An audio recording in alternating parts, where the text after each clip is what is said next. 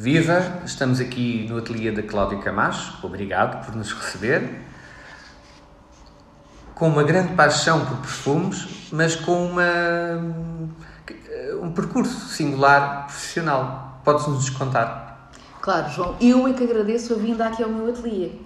Um, o percurso é, é um percurso longo, um percurso com 17 anos já. Uh, eu comecei com uma licenciatura em História da Arte. Era o primeiro ano que História da Arte se afastava da História, portanto deixou de ser variante. Uh, e uh, terminando essa licenciatura, acabei por.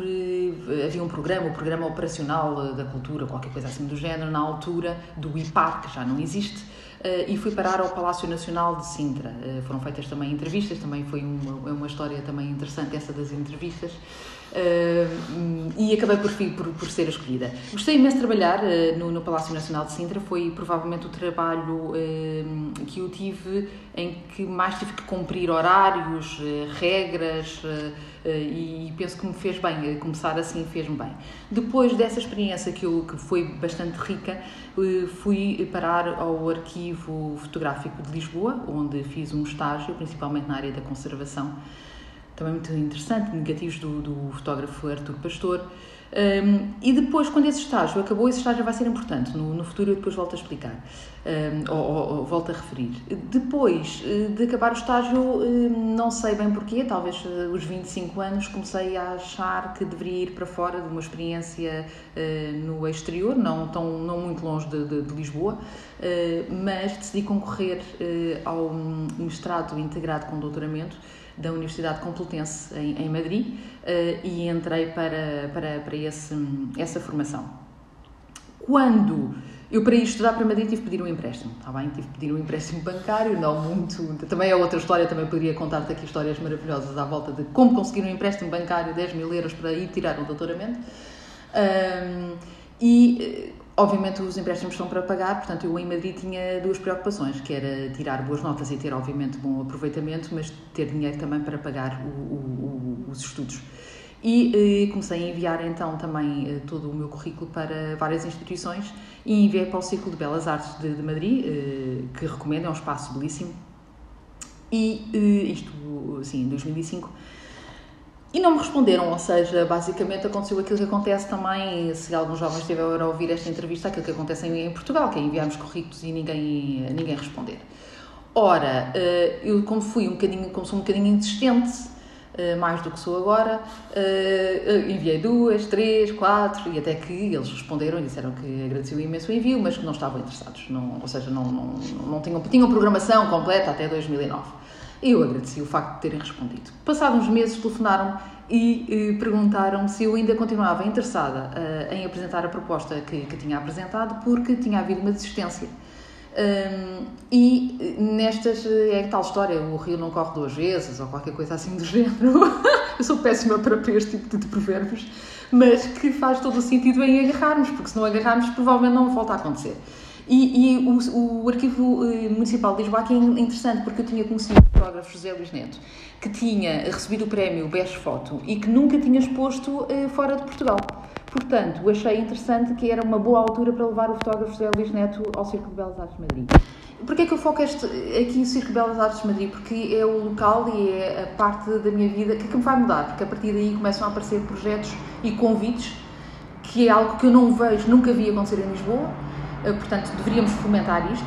E começam a aparecer convites, a partir daí fui uh, organizar exposições, curadoria de exposições em Barcelona, uh, fui convidada para a curadoria de exposições também, que levei duas artistas portuguesas para, para o Arte Santander, um, a curadoria de um, de um artista filipino para um espaço em, em Alcalá, portanto, a partir daí uh, desenvolveu.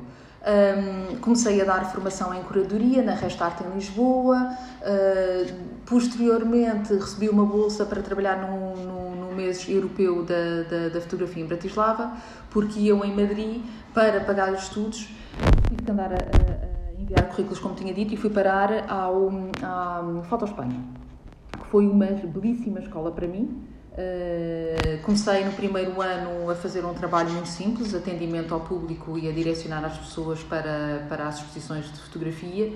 Como eu tinha um conhecimento vastíssimo em fotografia, sempre foi a minha área de especialização, Uh, acabei por me sair muito bem, porque entendia o que as pessoas queriam ver e direcionava para as exposições presentes e contava-lhes um pouco o que é que acontecia nessas exposições, o, papel do artista nesse, nessa exposição, o que é que ele pretendia uh, mostrar e, e, no segundo ano convidaram para uh, ser orientadora de, de, todos os guiões das visitas guiadas, eram 50 e tal exposições, portanto foi, nunca trabalhei tanto na minha vida e foi algo muito, muito produtivo.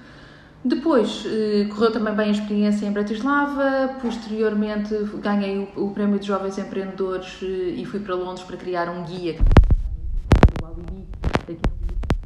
em Lisboa e Porto. Depois fui convidada para dar aulas eh, na Faculdade de Belas Artes, na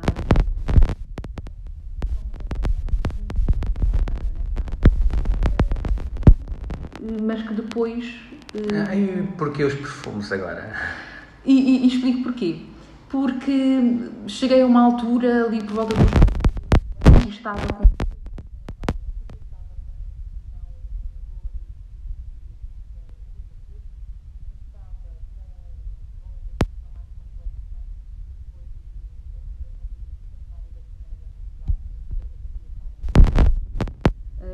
ao mesmo tempo que estava com essas posições, estava também com, com um problema familiar. E, essa perda fez-me pensar que o tempo é muito pouco.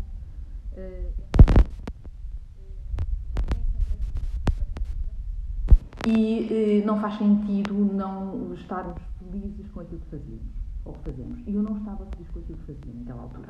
Uh, não sei se era pelo meio, a Espanha habituou-me mal. É um meio muito rico em termos de artes visuais, em termos de convites, em termos de, de atividades. Lisboa, não tanto. E eu comecei a, a, desanimar um pouco. E não há nada como. Sempre foi uma grande paixão na minha vida. Um, eu sempre escolhi perfumes para pessoas olhares ali para aquele, aquele, aquele ponto ali contador, eh, tens eh, quatro perfumes, eh, os perfumes que a minha mãe usava e eram basicamente eu que, que os escolhia, porque adequava à personalidade da minha mãe, são quatro perfumes fortíssimos, sempre foi uma grande paixão.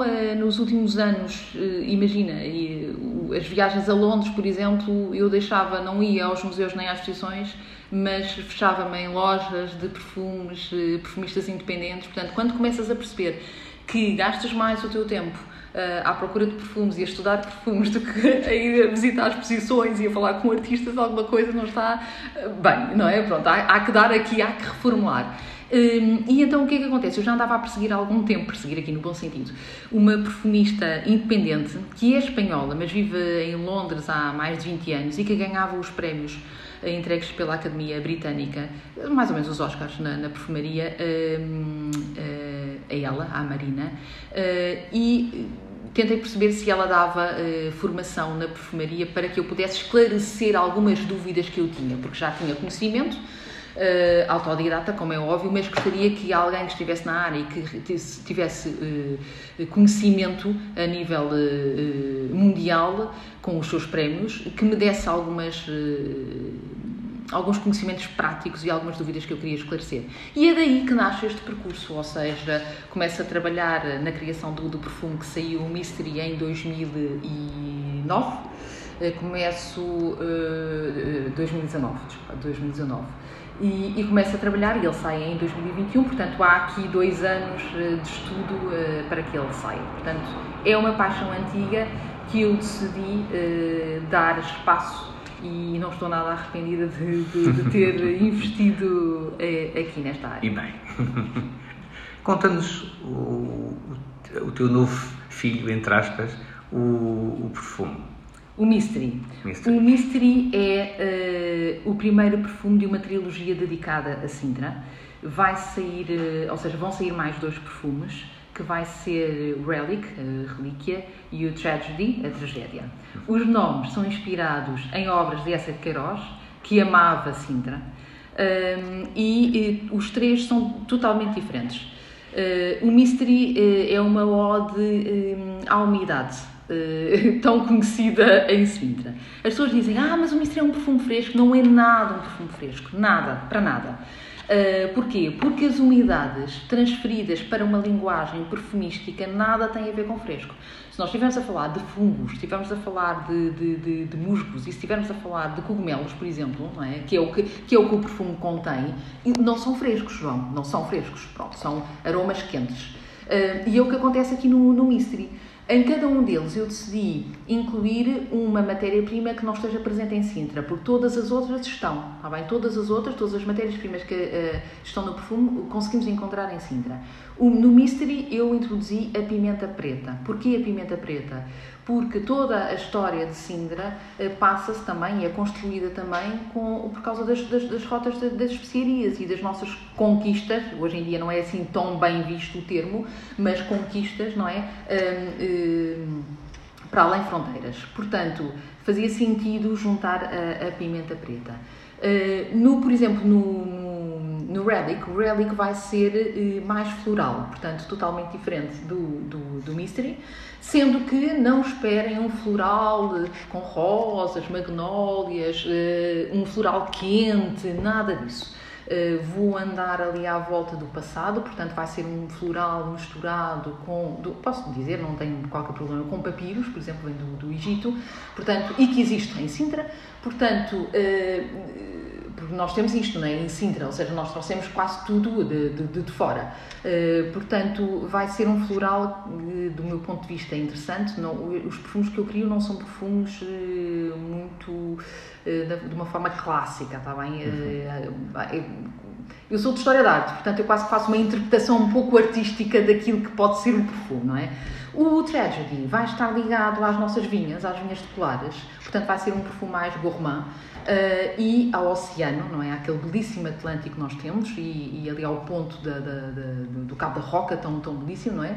Um, e vou introduzir aqui um, um ingrediente também, uma matéria-prima, que é a canela, que está tão presente, por exemplo, nas queijadas de Sintra e que eu também parece-me fazer sentido uh, no, no, no, no, Tragedy, que obviamente pelo nome tinha que meter vinho, não é? Uh,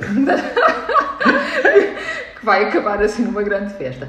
Portanto, é uma trilogia que eu criei à volta de Sindra. O Mystery foi o primeiro a sair. Foi provavelmente o que mais me deu trabalho, confesso por, por todos os receios, não é? O primeiro perfume em nome, em nome próprio que a pessoa lança, João, portanto, a pessoa, a pessoa fica com um pouco de receio, o que é que as pessoas vão gostar, se não vão gostar. Pronto, portanto, houve ali, recuei várias vezes, tive que reformular. Será que a pimenta vai explodir muito? Explodiu, não interessa, eu adoro como ela explode no perfume, portanto, eh, eh, há aqui um. É esta, é esta a história do, da, da trilogia de Sintra. Diz-me uma coisa. Há uma curiosidade que eu tenho sempre, eh, quer dizer, tenho uma resposta para a, para a questão, mas não queria perguntar a uma perfumista. Sim.